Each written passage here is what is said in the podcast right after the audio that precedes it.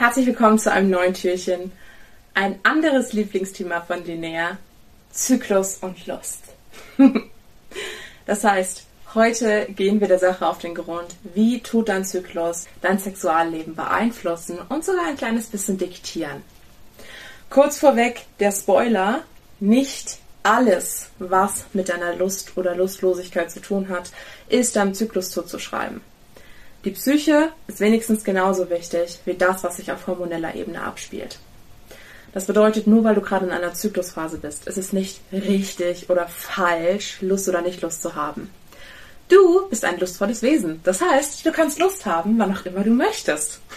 Das ist das finde ich immer so mit diesen ganzen Zyklussachen und diesen Zyklusgeschichten und mit den Studien, die es da jetzt gibt und dem Wissen und auch dem alten Wissen, was man dann herausfindet.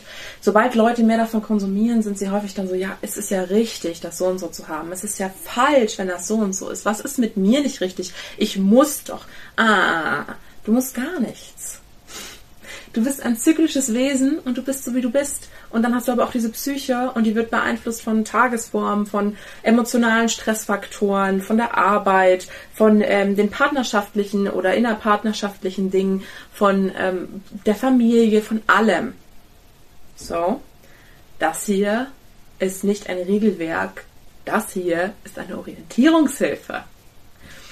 Okay, fangen wir mal an mit der wohl bekanntesten sexuellen Zyklusphase, nämlich der innere Sommer, die Ovulation. Ja, wahrscheinlich weißt du oder hast schon mal irgendwie gelesen und wenn es auf Instagram war, dass das eine Zeit ist, in der du mehr confident bist, in der du mehr Selbstwert hast, in der du eine magische Ausstrahlung hast auf andere. Und tatsächlich gibt es auch Studien, in denen sich bestätigt hat, dass Männer Frauen attraktiver finden auf Fotos, welche gerade in der Zeit, als das Foto aufgenommen wurde, ihren Eisprung hat. Vergleichsweise wurden Fotos aus anderen zyklischen Phasen präsentiert. Auch hat sich bestätigt, dass Männer den Körpergeruch von Frauen, eine sehr lustige finnische Studie übrigens, von Frauen kurz vor bzw. kurz nach dem Eisprung signifikant attraktiver fanden als den Körpergeruch außerhalb dieser Phase. Zu dieser Studie übrigens hat man Männer, hat man Männer an T-Shirts riechen lassen von Frauen. Dann gibt es die Lutealphase oder wie wir es nennen, auch den inneren Herbst, was nach der Ovulation stattfindet. Was passiert da? Unser Körper schüttet Östrogene aus und Östrogene steigern die Libido. Das wiederum führt uns zum folgenden. Im inneren Herbst oder der medizinisch sogenannten Lutealphase ist es so, dass diese Östrogene absenken. Das wiederum führt dazu, dass man eher so in sich gekehrt ist, nicht ganz so viel Verbindung will, sinkender Sexwunsch. Ja, zusätzlich gibt es Progesterone, das sogenannte Schwangerschafts- oder auch Gelbkörperhormon und die wiederum verstärken diesen ganzen Ablauf im Herbst. Also kurz die Zeit vor der Periode, auch die Zeit, die manche PMS-Zeit nennen. Dann kommen wir zum inneren Winter oder zur Periode. Jetzt könnte man meinen, die Leute haben ja so gar keinen Bock auf Sex. Und es ist tatsächlich so, dass viele Menschen, viele Menstruierende sich immer noch damit plagen, dass sie das eklig finden. Und diesen Gedanken von, das ist eklig, hm, möchte ich immer ein bisschen hinterfragen, möchte ich immer die Leute ein bisschen dahin stupsen zu sagen, aber warum denn? ähm, immer ein bisschen treiben, treiben klingt falsch, immer ein bisschen stupsen die Glaubenssatzarbeit. Letztlich ist es nämlich so, wenn jemand sagt, ich fühle mich einfach nicht wohl, dann ist das eine andere Geschichte. Dann ist es eine Sache von, du kennst dich und deinen Körper und der Körper sagt dir, mm, Sex is not the case now. Aber wenn du einfach nur, einfach nur den Glaubenssatz hast, ach nee, das ist ja voll eklig mit dem Blut, ähm, dann klingt das für mich eher nach einer Konditionierung. Und so, als wenn du dir etwas vorenthalten würdest, was dir womöglich sogar Spaß macht. Was natürlich super plakativ ist und wovon du mit Sicherheit schon gehört oder gelesen hast, ist die Sache von Orgasmen führen zu geringeren Schmerzen während der Periode. Und ja, technisch ist das so, aber wir wollen jetzt trotzdem nicht rumlaufen und sagen, mm, hab doch einfach ein bisschen Sex oder Solo-Sex, dann wird das schon alles, keine Sorge. Warum nicht? Deshalb nicht, weil Regelschmerzen und Krämpfe etwas unfassbar Individuelles sind.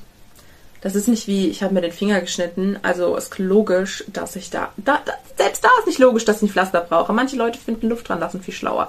Also ist nicht die Akutlösung. Ich kenne genauso gut Leute, die sagen, ich habe nie Schmerzen beim Sex, aber wenn ich während der Periode Solo-Sex habe, dann habe ich, dann löst das Krämpfe aus. Also fühle dich hinein, sieh, was dich tut. Vielleicht verstärkt sich das Lustempfinden. Nur schließe nichts kategorisch aus. Das wäre vielleicht mein Appell an der Stelle. Ja, darüber hinaus ist es aber auch so, dass während der Periode sich viele Leute besonders frei, dass sich während der Periode viele Frauen besonders frei fühlen, besonders in ihrer Urnatur. Und das wiederum ist natürlich ein kleines Aphrodisiakum. Hormonell gesehen ist es natürlich so, dass das auch einen Hintergrund hat.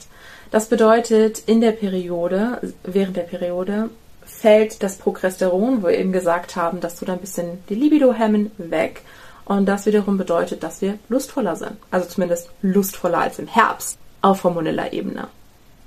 Das heißt, es ist vielleicht nicht die geilste Zeit des Zykluses, aber es ist auf jeden Fall hormonell gesehen weiter oben angesiedelt als jetzt der Herbst. Im Frühling ist es nun so, dass wir besonders neugierig sind, experimentierfreudig generell und das kann natürlich auch zu, naja, neuen sexuellen Gefilden oder kleinen Experimenten führen, wenn du weißt, wie ich meine. Okay, Let's sum this up. Lass uns einen kleinen Rahmen drumherum liegen. Wir teilen so ein bisschen in die erste Zyklushälfte. Das bedeutet Frühling und Sommer. Und dann ein bisschen so in die zweite. Das bedeutet Herbst und Winter. In dieser Abkürzung ist es so, dass man herausgefunden hat, dass sich in der ersten Zyklushälfte die Frauen eher femininer zeigen, eher dem Partner zugewandt, ein bisschen verbundener und gleichzeitig aber auch einer Studie zufolge eher zu Seitensprüngen neigen. Das könnte, also ich bin kein Fan davon, immer alles biologisch zu begründen, aber ja, der erhöhte Sexdrive zumindest könnte damit in Verbindung stehen, dass in dieser Zeit viele überschüssige Östrogenmengen umgewandelt werden in Testosteron und Testosteron ein großer Treiber für die Lust ist. Was man jetzt mit diesem Sexdrive macht und ob man dann direkt Seiten springen muss, ist natürlich eine andere Frage. Es sei denn natürlich, habt ihr eine offene Beziehung oder eine anarchistische Beziehung. Aber so viel zur Forschung in Zusammenfassung ist es so, wir haben ein riesiges Forschungsfeld. Nicht nur was Sexualität allgemein angeht, sondern auch was den Zyklus angeht, das noch größtenteils ungedeckt ist. Ich habe jetzt ein paar Studien zitiert, aber trotzdem ist es so, es gibt so viel mehr zu tun. Das ist jetzt kein Appell, dass du losgehen sollst und Forschung machen sollst, aber ähm, wenn du dazu eine Profession hast, warum nicht? Klar, go for it. Ähm, ein allerletzter Gedanke ist vielleicht noch, Frauen, die die Pille oder andere hormonelle Verhütungsmethoden nutzen, erfahren diesen Kreislauf, wie ich ihn gerade beschrieben habe, vielleicht nicht auf diese Weise. Das hat damit zu tun, dass die meisten, dass die meisten, dass die meisten Pillepräparate dafür sorgen, dass der Östrogen als auch Progesteronspiegel relativ konstant gehalten wird. Und das wiederum führt dazu, naja, dass sich das Lusterleben nicht signifikant erhöht oder verändert in die gegenteilige Richtung.